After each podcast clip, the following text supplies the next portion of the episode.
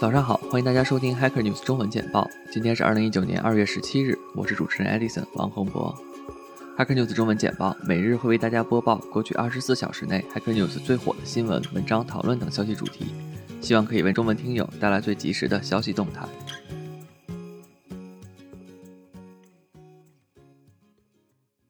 First contact made with melt nuclear fuel at Fukushima plant.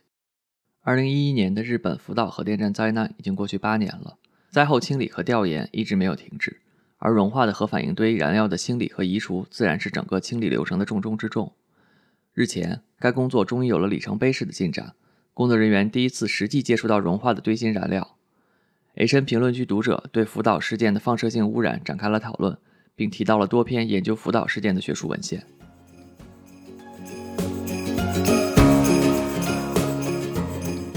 How to secure a Linux server?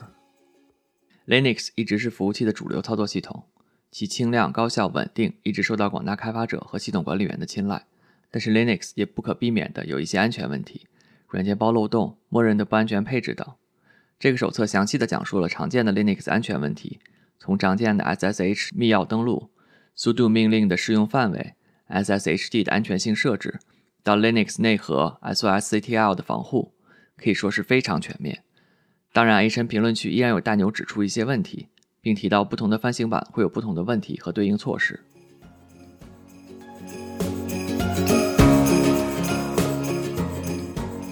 Uber revenue growth slows, losses persist as 2019 IPO draws near.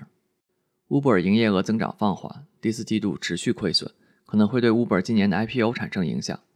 二零一八年，其亏损对比二零一七年下降了百分之十五，但依然达到了十八亿美金。这可能会对投资者对其估值的信心产生一些挑战。去年，银行家和其他投资者竞相领投 Uber，并估值一千两百亿美金。但是至今，Uber 每年还要烧掉超过十亿美金，可能会让投资者有所迟疑。H N 评论区读者讨论了 Uber 对大家生活的实际影响，以及整个产业的变化，有正面也有负面，值得一看。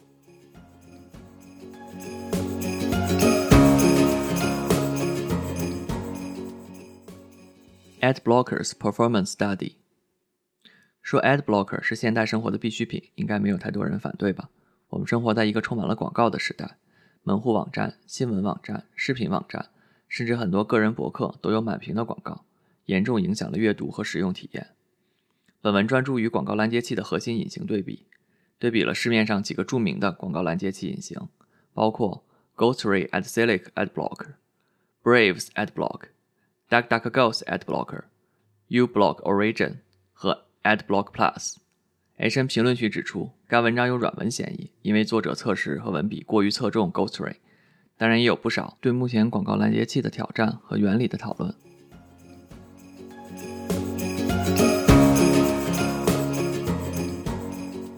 Google .dev domain early access。还记得曾经被广泛使用的 .dev 本地调试域名后缀被 Google 宣布申请为顶级域名后，引发的讨论和广泛关注。日前，Google 宣布了该域名正式开始 Early Access 的日期和价格。价格根据日期呈阶梯式下降，二月十九日到二十日开始正式开放申请，但是注册费高达一万一千五百美金；而到二月二十八日，申请价格将为零，每年需付费为十二美金。A 神评论区读者。对 Google 习惯性随机进入不相关行业，然后在数年后关闭该服务的行为提出疑虑，尤其是从一个随时可能成为你竞争对手的公司购买域名，而且这个域名服务随时有可能会被关闭。随后，Google 负责该域名注册团队的雇员也在评论区解释了 ICANN 为了防止顶级域名关闭的 EBERO 规则，以打消读者的担心。以上就是今天的 Hacker News 每日简报，感谢大家收听。本次节目由 Edison 在 Auckland, New Zealand 为大家播报，我们下次再见。